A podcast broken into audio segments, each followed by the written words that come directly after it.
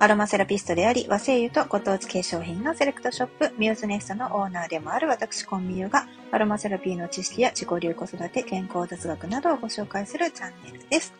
はい。今日はですね、アロマの話というよりかは、植物の話ですね。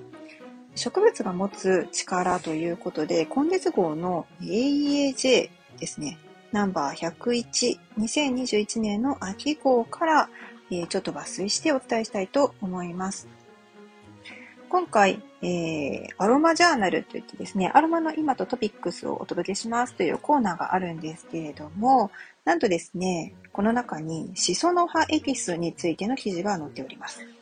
えー、読み上げますと、シソの葉エキスがストレスに強い肌をサポートということです。どういうことでしょうか？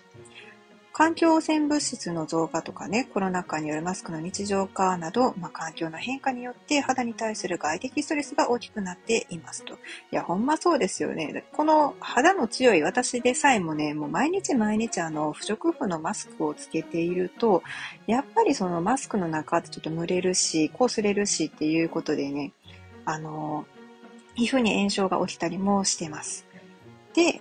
まあ、しかもこのコロナ禍のストレスですよね。まあ、ストレスが溜まると、まあ、何が良くないかって言ったら、まあ、本当お肌ボロボロになってくるんですよね。これはまあ、あの、ストレス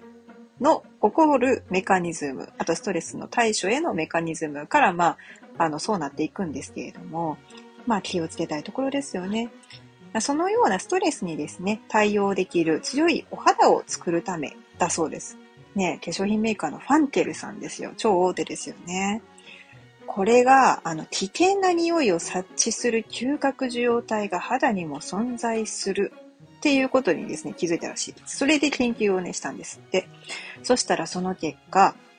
皮膚嗅覚受容体、ね、皮膚で匂いを感じるんですよ。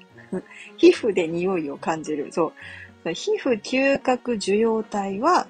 抗酸化と抗炎症の機能を向上させ、皮膚が持つ防御力を高めることが分かりましたと。へーって感じですよね。その皮膚がね、匂いを感じるところっていうのは、まあ、肌が抗酸化したりとか、こう、炎症するね、手伝うと。うん。その一方で、まあ、花粉とか環境汚染物質、防腐剤、紫外線とかの外的ストレスとか加齢によって減少することが示唆されました。要するに、こう、やられ続けていると、皮膚嗅覚受容体も弱ってくるよということですね。で、そこで、皮膚嗅覚受容体を増やすため、ね、どうやって増やしたらええねんっていう話です。人が心地よいと感じる成分を含む様々な植物から抽出したエキスを分析したところ、シソの葉エキスに皮膚嗅覚受容体を増やす優れた効果があることを確認しましたということです。ファンケルさんの研究の結果なんですけれども、えー、図が載っておりまして、嗅覚受容体発現比ということで、まあ、0から比べてみましたと。まあ、シソのヘイティスを添加した表皮細胞ですね。皮膚の一番表側の細胞では、皮膚嗅覚受容体の遺伝子発現量が増加しました。ね。シソバエキスが0.025%入れてると2.1倍。ね、0.10%入ってると2.4倍ということで、まあ、比例関係になりますよね。シソバエキスが入っていれば入っているほど少しずつ嗅覚受容体の発現が増えていると、増加しているということが言えますね。あら面白い。なんかシソの葉の香りって、あのー、まあ、あんまりね、体によろしくない成分も入っているっていうふうに言われていて、あの、世界的な嗅覚の、嗅覚っていうか、香水のですね、基準とか、まあ、香りの基準を決めているイフラなんかでは、まあ、シソの葉の、し、まあ、シソの香りっていうのはあんま良くないよっていうふうには言われてはいたんですけれども、でもよくよく考えたら日本人って昔からシソ食べてますし、うちの息子は大葉バリバリ食べてますね。まあ、あまり危険だと感じるものに関しては、まあ、食べないとは思うんですが、まあ、うん、しその葉のエキス、今回は精油ではなくてですね、エキスに、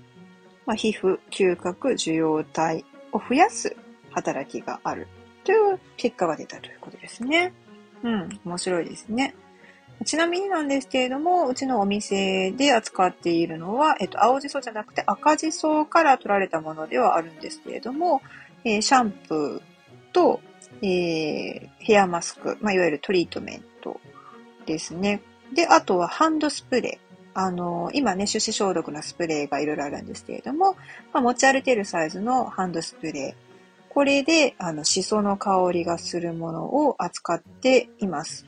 香りとしてはどんな香りがするのって思われるかもしれないんですが、一言で言うと、えー、ふりかけのゆかりです。そうそうそう、あのー、ゆかりで頭を洗うっていうね、こう新鮮な体験をするわけなんですけれども、それがまたね、その、非常にやはり心地いいというふうに私は感じるんですね。ゆかりで頭洗ってるっていうことが。あのーご飯にゆかりで、あんまり言い上がる方っていらっしゃらないと思うんですけれども、柑橘系みたいな感じなのか、それともその日本人としての文化なのかわかんないんですけれどもね。うん。シャンプーにゆかりの香りがしてても、全然嫌じゃなくって、むしろなんかすごく幸せな感じがするんですよね。うん。ちなみにこのシャンプーは、まあ、あの、1本で済むシャンプーでもあります。ただ、その、ちょっとね、今からまた乾燥する時期が出てくるんですけれども、乾燥する時期が出てくるって何やろ？乾燥する時期に入るんですけれども、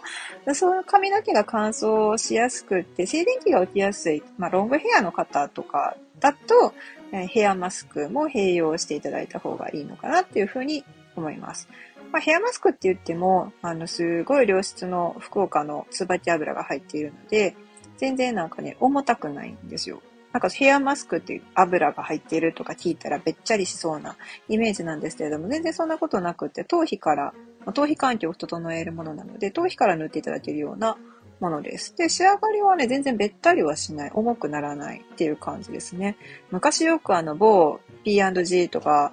ね、あの、某、言わんとこ、そういう海外の、あの、大きなところのヘアマスクとかトリートメントとかって、もうほんと根元とかに一瞬つけちゃうと、私みたいな根っこってだと髪の毛ペッターンってなったりとかしてたんですけれども、そういう感じはないですね。うん。なんか配合成分の比率が、あの、うまいこと調整されているという感じがします。で、手につけるこの消毒スプレーなんですけれども、消毒スプレーって言っていいかな？うん。スプレーなんですけれども、最近はね、よくあの、香りのついているハンドサニタイザー、が、うんまあ、発売されています。例えばなんですけれども、えっ、ー、と、和製油で言うと、大御所のゆいかさんからもハンドサニタイザーが出ていたりだとか、まあ、いろんなところで、あの、ハンドスプレーですね、出ています。ただまあ、まだまだ普通にお店とかで置かれているのはアルコールであったりですね。結構、なんていうのかな。うん、カサカサっとしますよね。だからカサカサっとしないようにヒアルロン酸がちょっと若干入っているスプレーではあります。お肌弱い方はね、まあどうなんだろう。ちょっとどれぐらい弱いかにもよるかもしれないんですけれども、まあ、通常のものよりは乾きにくいものとなっております。そういったものでね、一回シソバエキスでお肌の防御力を高めてみてはいかがでしょうかって言ってめっちゃ広告みたいになりましたけれども、本当にあの AEA10 の101号に、胃の一番でですね、シソの廃棄のことが載ってたので、ちょっと嬉しくなって喋ってみました。はい。というわけで、えー、皆様今日も良い一日をお過ごしください。和製油とご当地化粧品のセレクトショップミューズネスのオーナー、コンビニでした。ではでは。